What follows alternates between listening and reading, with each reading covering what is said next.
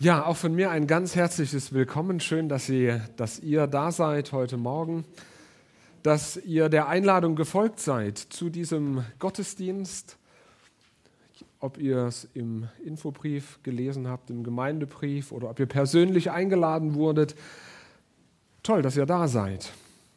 Und ich würde am liebsten jetzt einfach mal fragen, wie gut sind Sie denn, wie gut seid ihr denn im sich entschuldigen?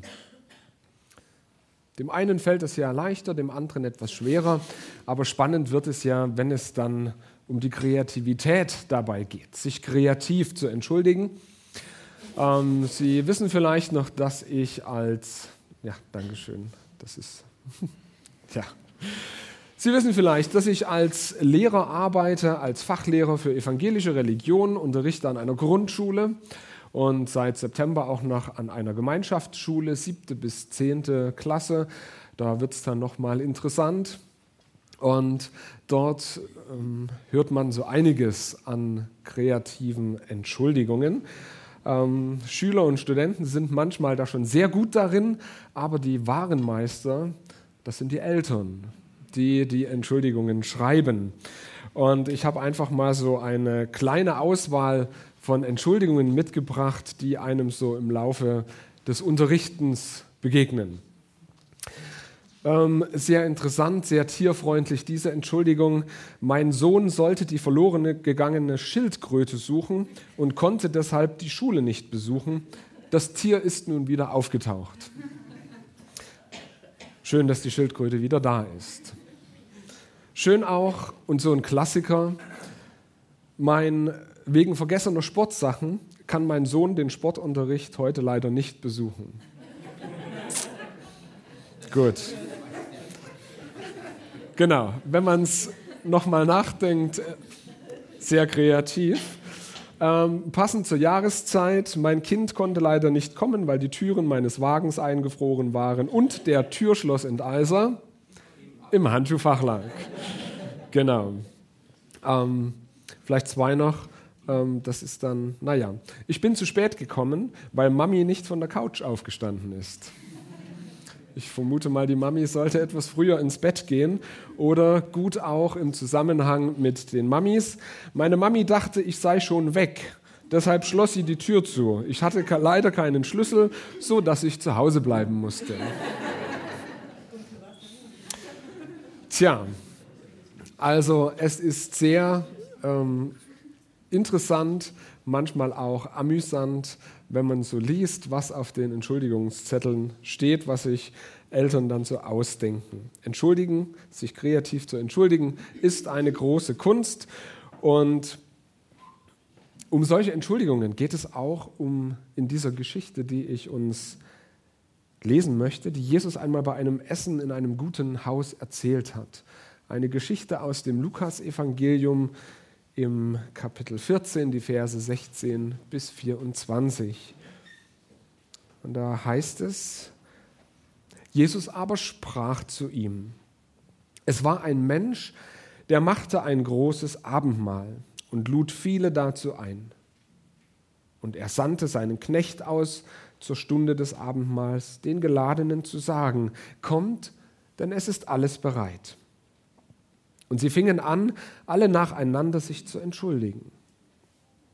Der erste sprach zu ihm, ich habe einen Acker gekauft und muss hinausgehen und ihn besehen. Ich bitte dich, entschuldige mich. Und der zweite sprach, ich habe fünf Gespanne Ochsen gekauft und ich gehe jetzt hin, sie zu besehen. Ich bitte dich, entschuldige mich. Und der dritte sprach, ich habe eine Frau genommen, darum kann ich nicht kommen. Und der Knecht kam zurück und sagte zu seinem Herrn. Da wurde der Hausherr zornig und sprach zu seinem Knecht, Geh schnell hinaus auf die Straßen und Gassen der Stadt und führe die Armen, Verkrüppelten, Blinden und Lahmen herein. Und der Knecht sprach, Herr, es ist geschehen, wie du befohlen hast, aber es ist noch Raum da. Und der Herr sprach zu dem Knecht, Geh hinaus auf die Landstraßen und an die Zäune und nötige sie hereinzukommen, dass mein Haus voll werde. Denn ich sage euch, dass keiner der Männer, die eingeladen waren, mein Abendmahl schmecken wird. Jesus erzählt die Geschichte eines großen Festmahls, eines Banketts. Da hat sich jemand richtig Mühe gemacht, nur dummerweise erscheinen die Gäste nicht. Sie entschuldigen sich, mehr oder weniger kreativ. Die Geschichte, die ist so glasklar, dass man eigentlich gar nichts groß mehr dazu sagen braucht. Aber ich möchte mit euch heute Morgen einmal dieses Gleichnis, was Jesus erzählt, aus verschiedenen Blickwinkeln anschauen, auf die verschiedenen Personen, ähm, die hier vorkommen. Und zwar beginnen möchte ich aus der Sicht der Menschen, gastige Gäste. Ein Mensch feiert ein Fest. Wir erfahren nicht, warum er dieses Fest feiert, aber dieses Fest wird von langer Hand vorbereitet. Viele sind eingeladen und sie wissen es, dass sie eingeladen sind. Der Gastgeber hat seine Einladung frühzeitig ausgesprochen. Und jetzt ist es soweit. Der Abend ist da. Die Tische werden geschmückt, der Wein wird gekühlt aus der Küche dringt der Duft von frisch gebackenem Brot. Der Gastgeber freut sich. Er möchte seine Gäste verwöhnen. Es soll ein unvergesslicher, es soll ein wunderbarer Abend werden. Einfach mal den Alltag vergessen, einfach mal die Routine durchbrechen, zusammen essen, trinken, zusammen reden, vielleicht ein paar alte Lieder zusammen singen, Geschichten hören, alte Freundschaften erneuern, mal mit dem Nachbarn reden. Es wird bestimmt schön, so ein Abend. Ein Abend, an den man gern zurückdenkt. Jetzt müssen sie nur noch kommen. Die vielen, die frühzeitig geladenen Gäste. Jetzt müssen sie nur noch kommen, die lieben Freunde, die Nachbarn. Aber sie kommen nicht. Einer nach dem anderen sagt sagt höflich ab, aber bestimmt. Nein, tut mir leid, ich kann nicht. Ach, weißt du, ich habe gerade richtig Stress in der Firma. Ich muss einfach noch in der Firma bleiben, äh, damit am Ende des Jahres der Umsatz stimmt. Es tut mir leid. Oh, weißt du was, ich habe einen neuen Computer. Und diesen neuen Computer, den muss ich doch noch, muss ich doch noch einrichten, dass dann alles läuft. Tut mir leid. Weißt du was? ich bin gerade frisch verliebt. Oh, das musst du verstehen.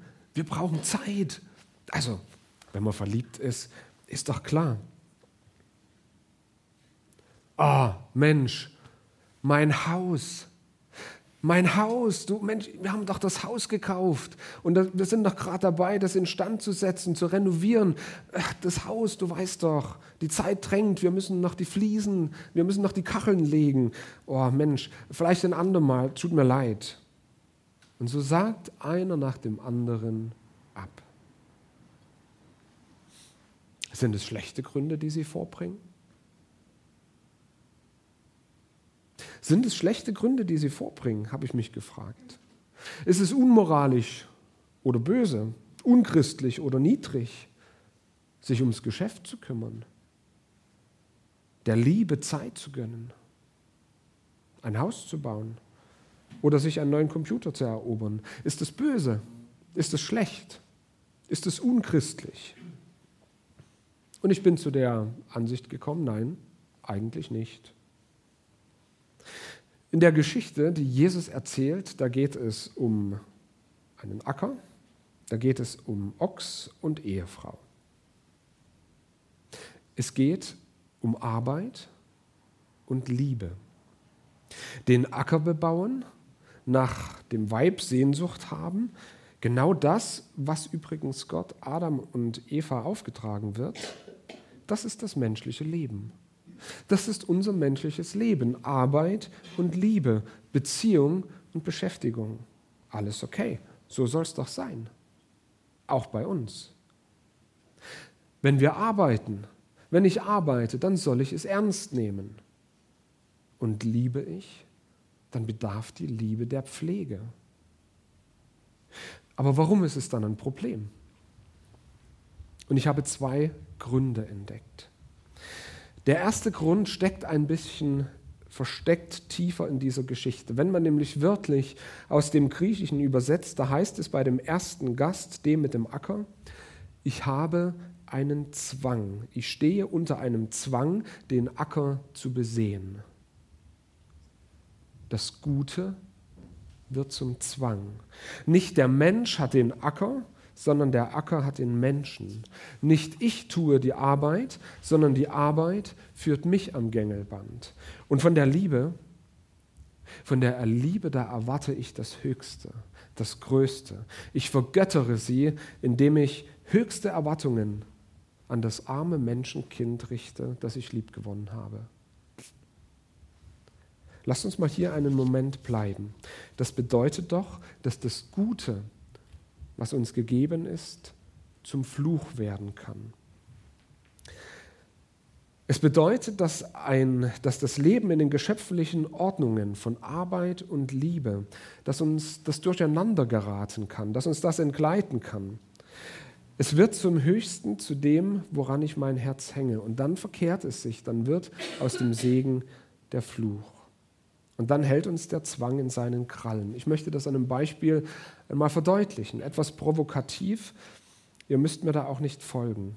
Aber ich habe den Eindruck, dass für Männer und auch mittlerweile für Frauen Arbeit zum höchsten Gut geworden ist, zu einem Höchstwert geworden ist.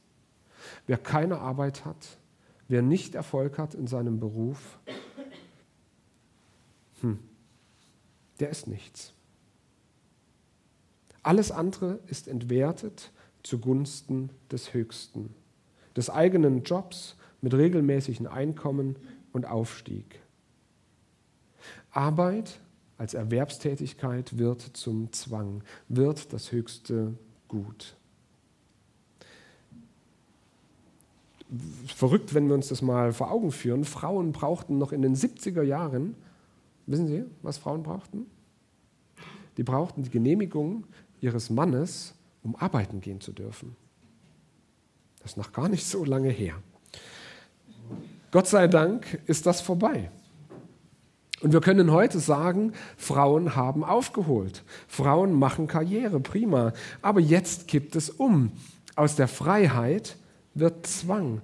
Und wehe, wer sich entscheidet, als Mann oder als Frau für die eigenen Kinder da zu sein. Wer sich dafür entscheidet, Glück und Last der Erziehung selbst zu tragen und anderes, den Beruf, dem nachzuordnen. Wer das tut, als Mann oder als Frau, der muss sich rechtfertigen. Aus Freiheit wird Zwang.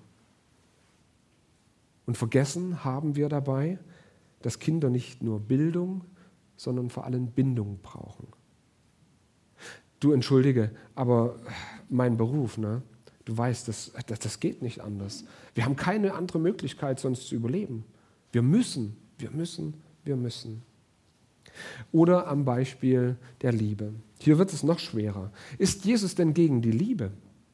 Keineswegs. Gott segnet das Zusammensein von Mann und Frau, weil er sich daran freut. Liebe ist eine seiner schönsten Erfindungen.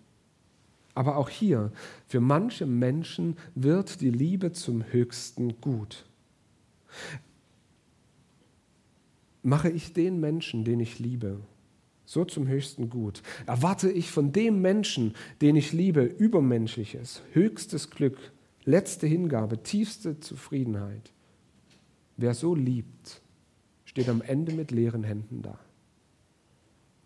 Überzogene Glückserwartungen an Ehen lassen Ehen scheitern. Wer den anderen, wenn, wenn der andere in einer Liebesbeziehung nicht mehr Mensch sein darf, sondern Gott sein muss, dann geht es schief. Darf meine Liebste, darf mein Liebster Mensch sein? Es ist viel leichter im Miteinander.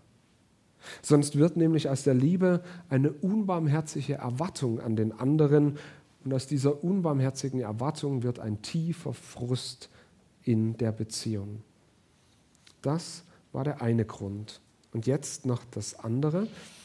Warum kann uns das Gute zum Fluch werden? Es ergibt sich fast aus dem ersten. Macht man das Irdische zum Himmlischen, Macht man den Menschen zum Gott, dann bleibt für den Himmel kein Platz mehr und für Gott kein Raum mehr. Du, tut mir leid, Gott, aber deine Einladung, die du da aussprichst, die ist leider nicht so spannend für mich. Ne? Also mein Beruf, der ist doch wesentlich anspruchsvoller. Oder die neue Liebe, oder der neue Computer, oder das Haus. Auf dich hören, Gott, mit dir feiern, Gott. Ah, sorry, geht gerade nicht. Und mir fällt auf, dass die Menschen, die besonders viel haben, denen es sehr gut geht, dass die es noch schwerer haben. Bei den Leuten, da hört man dann oft, ich habe, ich gehe, ich muss noch dies, mein Reich komme, heißt es dann. Mein Wille geschehe. Mein Job, mein Auto, meine Liebste, mein Haus, mein Geld. Und diese Leute, die sind nicht mal böse. Gar nicht. Das ist alles anständig, bürgerlich, sauber, nachvollziehbar. Aber Gott sitzt eben allein beim Festmahl. Gott sagt, komm, du bist eingeladen. Und die Menschen sagen, nein, jetzt nicht, passt gerade nicht, lass mich erst mal. Warum ist das so schlimm? Warum ist das so schlimm? Weil sie Nein zu Gott sagen, als er sie ruft. Sie sagen Nein, als Gott sie ruft. Ja, sie sagen Nein, als Gott sie bittet, sie einlädt, an, mit ihnen zu reden. Bitte sagen Sie niemals Nein, wenn Gott ruft. Schlagen Sie diesen Ruf Gottes nicht aus. Also ein erstes, gastige Gäste. Ein zweites, Gottes Großherzigkeit. Gehen wir nochmal zurück zu diesem Festmahl und schauen wir als erstes Mal von außen auf diese Szene drauf. Der Gastgeber, er sitzt allein an der großen Tafel. Auf dem Tisch stehen die Namensschilder, aber es hat niemand Platz genommen. An der Tür hat er liebevoll ein paar kleine Willkommensgeschenke hingestellt. Sie stehen unberührt neben der Tür. Die Speisen, die werden kalt, die Soßen sind mittlerweile dick, die Kellner, die stehen auf dem Hof und rauchen, der Pianist klimpert eine traurige Melodie. Die Außensicht, die Innensicht. Gott. Und ich dachte, ich wäre ihnen wichtig. Mein Herz wird mir schwer. Dunkle Gedanken, schwarze Gefühle, im Stich gelassen. Ich bin ihnen nicht wichtig. Dabei fehlen sie mir doch. Dabei habe ich mich doch auf jeden von ihnen gefreut. Dabei wollte ich doch jeden von ihnen verwöhnen, beschenken. Danach habe ich mich doch danach gesehnt, von jedem zu hören, wie es ihm geht. Versteht ihr, das ist Gottes Herz. Wir sind eingeladen zum Festmahl, nicht vorgeladen. Manchmal habe ich den Eindruck, wir verstehen Gottes Ruf als eine Vorladung, nicht als eine Einladung. Es gibt äh, in der englischen Kultur so eine Regelung, upstairs and downstairs, oben und unten. Oben, da speisen die feinen Leute. Und unten, da sitzen die Küchenmädchen, die, die zum Spülen einbestellt sind, die Diener und die Butler, die Köchin. Und nie im Leben kämen die auf die Idee, dass die oben bei den feinen Herren mit am Tisch sitzen würden. Aber genau das ist bei Gott der Fall. Er will uns in seiner Gemeinschaft haben. Er will sich in unserer Nähe wissen. Er sucht das Gespräch und die Gemeinschaft mit uns. Wir sind Festgäste, upstairs, nicht die niedere Dienerschaft. Und wenn wir zu Gott kommen, wenn wir seiner Einladung folgen, ist Freude im Himmel. Und wenn wir seiner Einladung nicht folgen, wird Gottes Herz schwer. Der Himmel, das Reich Gottes geschieht. Der Himmel, das Reich Gottes wird in der Bibel immer wieder mit so einem Festmahl verglichen. Eine lange Tafel, wo gesungen und gelacht, gegessen und getrunken wird. Eine lange Tafel, an dem auch ein Platz für dich ist, wo ein Namensschild mit deinem Namen steht. Reserviert für die Sabrina, für den Carsten, für die Sabine, für den Christoph, den Tobias, den Markus, die Finja. Gott will mit uns zusammen sein. Und wenn wir die Bibel aufmerksam lesen, dann merken wir und entdecken wir, wie sehr Gott sich danach nach unserer Gemeinschaft sehnt. Wir sind dazu geschaffen, mit ihm zusammen zu sein. Darum kam Gott runter, Weihnachten. Darum ging er ans Kreuz, Versöhnung. Darum besiegte er den Tod, Ostern. Darum kam Gott wieder in unsere Herzen durch den Heiligen Geist. Und wenn wir das Abendmahl feiern, wenn ihr das Abendmahl feiert, dann ist das ein Vorgeschmack auf den Himmel, wo Gott zu uns sagt, du koste schon mal ein Stück Himmel, hier Himmel für dich gegeben, hier Gottes Gemeinschaft, so eng und nah wie möglich, für dich geschenkt. Darum feiern wir Abendmahl. Darum kommt, es ist alles bereit. Seht, schmeckt, wie sehr Gott sich nach euch sehnt.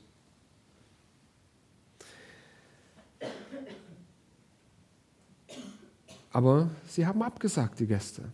Sie wollten nicht, sie sind nicht gekommen. Und wir erfahren, was das mit Gottes Herz macht. Wir lesen, er wurde zornig. Von seinem Zorn ist die Rede. Gott ist nicht leicht unterkühlt gefühlsgestörte Neurotiker, das ist er nicht, sondern Gott hat starke Empfindungen. Das lesen wir in der Bibel. Aber wir müssen unterscheiden. Zorn ist nicht blinde Wut. Zorn ist die Kehrseite der Medaille. Zorn ist die Kehrseite seiner Liebe. Zorn ist Schmerz darüber, dass wir seiner Einladung nicht folgen. Zorn ist sein Nein zu dem, was wir ohne ihn alles anstellen. Zorn, das ist die Trauer über den eigenen Weg, den wir gehen, der ohne ihn ins Dunkle führt. So ein schönes Lied. Es geht ohne Gott in die Dunkelheit, aber mit ihm gehen wir ins Licht. Was macht der Zorn Gottes? Was macht der Zorn mit dem Herzen Gottes? Und das ist der letzte Punkt, dieser letzte Teil dieses Gleichnisses. Gott disponiert um. Gott disponiert um. Gott gibt deshalb jetzt sein Fest nicht preis, sondern aus seinem Zorn wird ein Neuanfang. Kommen die drinnen nicht, dann kommen die eben draußen. Wollen die Getauften nicht kommen, nun dann, herzlich willkommen, ihr Ungetauften. Wollen die Habenden nicht? Prima. Seid willkommen, ihr habe nichts. Gott gibt doch sein Fest nicht preis. Gott gibt sein Fest nicht preis. Und jetzt müssen wir mal den Knecht ins Auge fassen. Der wird nämlich ganz oft übersehen. Der arme Knecht, der hat nämlich ziemlichen Stress. Das wird erzählt wie im Zeitraffer.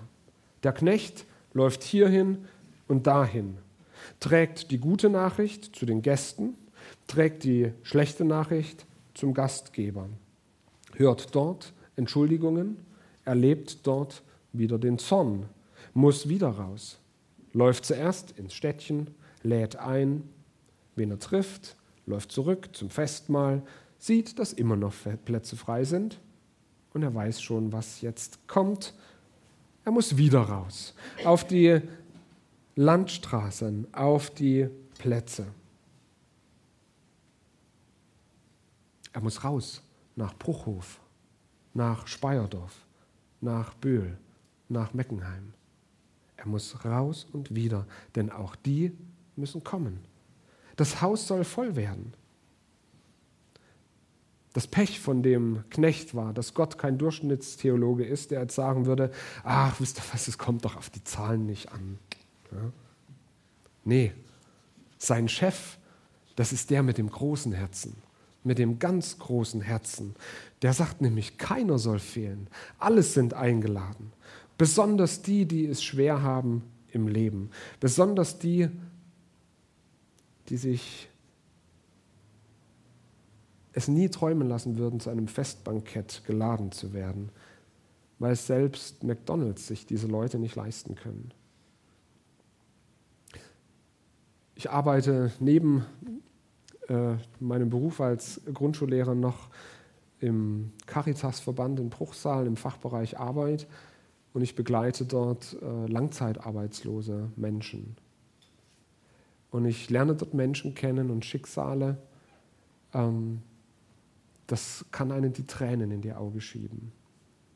Wenn man diese Schicksale hört, die diese Menschen erleben, zum Teil in zweiter Generation arbeitslos, das sind solche Habenichtse, die sich, die auf der Schattenseite des Lebens stehen. Und Gott sagt, geht zu den Menschen auch, die Hartz-IV-Empfänger, die, die durch die Stadt schleichen, die gebeugten Menschen, die zu den Menschen, die so lange zu wenig zu arbeiten und zu viel zu trinken hatten. Geht zu den Aussiedlern, geht zu den Flüchtlingen in die Blocks, geht zu den Kindern, die ohne Betreuung sind. Und es ist tatsächlich so, durch diese Arbeit habe ich da auch einen neuen Blick bekommen. Und da bestätigt sich etwas für mich. Ähm, die viel haben, die haben es oft viel schwerer. Und die, die wenig haben, die spüren das viel eher, was sie für eine große Einladung bekommen. Welch eine Aufwertung für diese Menschen, was für eine Ehre, welcher Reichtum.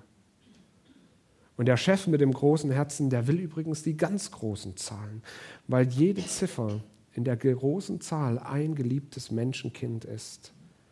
Und sein Chef schickt den Chef los, immer wieder. Und ich bewundere den Knecht für seinen Gehorsam. Er jammert nicht. Er geht und er kommt heim und er berichtet und er geht wieder und er kommt und er geht und wieder und wieder. Ende offen. Wir hören nämlich nicht davon, dass der Festsaal voll geworden wäre.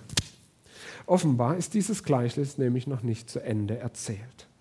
Offenbar ist der Knecht nämlich noch unterwegs und offenbar ist die Gemeinde noch nicht fertig mit Sammeln. Auch hier in Hasloch und Umgebung. Und hier sind wir der Knecht, den Geladenen die Erinnerung bringen, Leute, Ihr seid doch getauft. Kommt, es ist soweit. Denen in der Nähe und denen in der Ferne die Einladung bringen. Denen, die mühselig und beladen sind, die nicht vergessen. Raus und rein, kommen und gehen, bis der Tisch voll ist. Auch hier in Haslach. Wenn ihr zusammen Abendmahl feiert, wenn ihr als Gemeinde zusammen feiert, wenn ihr als Gemeinde zusammen esst. Volle Tische will der Gastgeber so viele Menschen wie möglich, so viele geliebte Kinder an seinem Tisch. Ist so ein bisschen wie in Afrika. Ja, die Afrikaner sagen, ja, bei euch Europäern, da wird Gottesdienst gefeiert, wenn es 10 Uhr ist. Bei uns in Afrika wird Gottesdienst gefeiert, wenn alle da sind.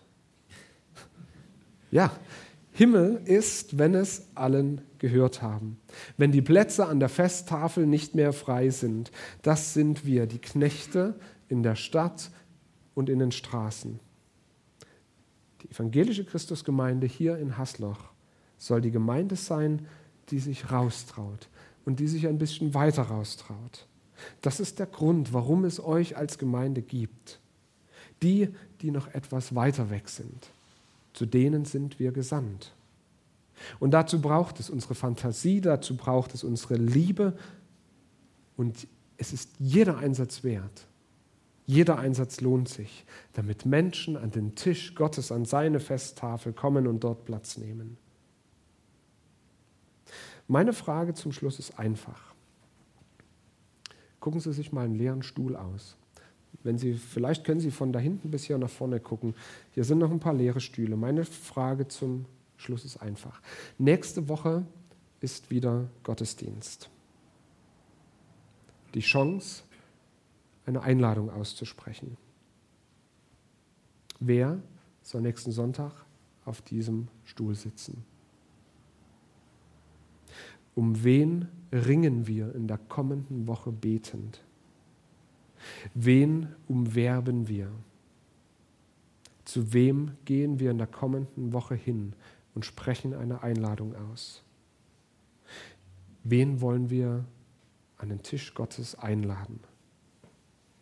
Diese Frage lasse ich Ihnen da. Amen. Ich möchte beten.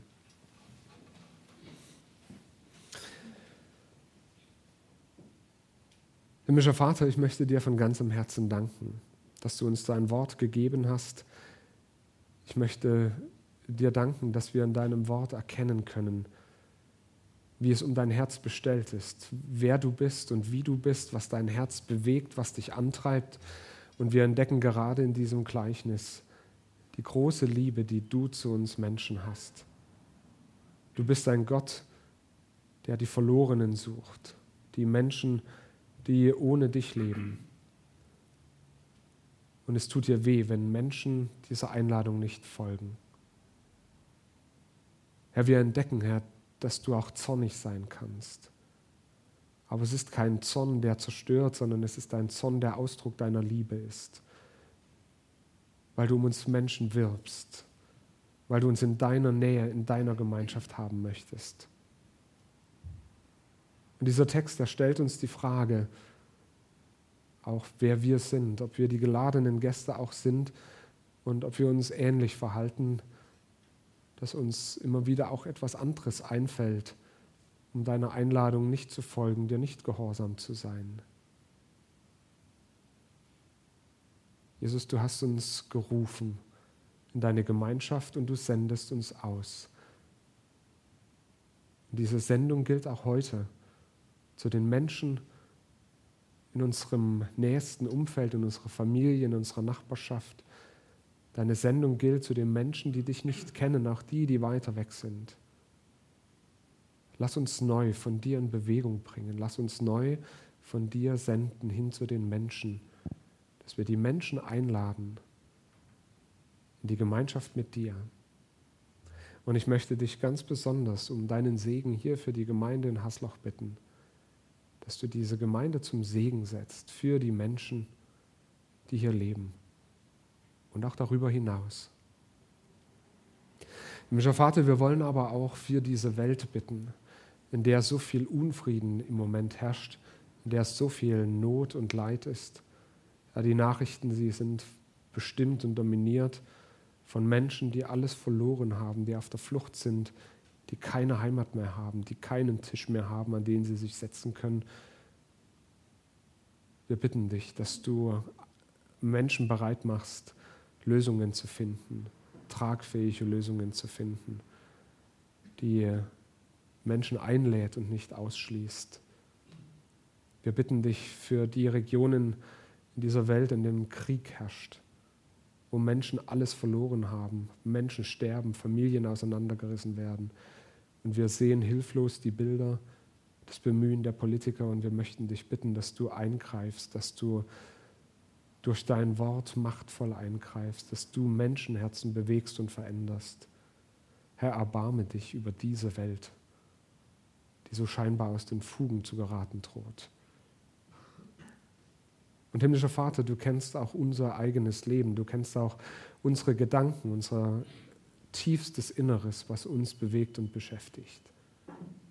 Du kennst unsere Freude, du kennst auch unsere, unsere Not. Du kennst unser Versagen und unsere Schuld.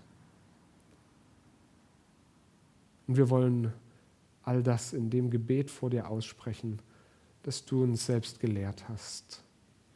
Vater unser im Himmel, geheiligt werde dein Name, dein Reich komme, dein Wille geschehe, wie im Himmel, so auf Erden.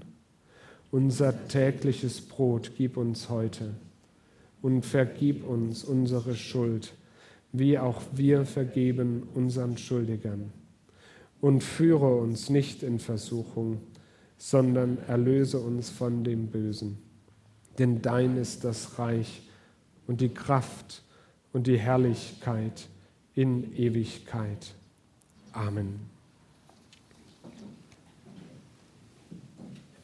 Wir singen zusammen, gell? Tja, danke.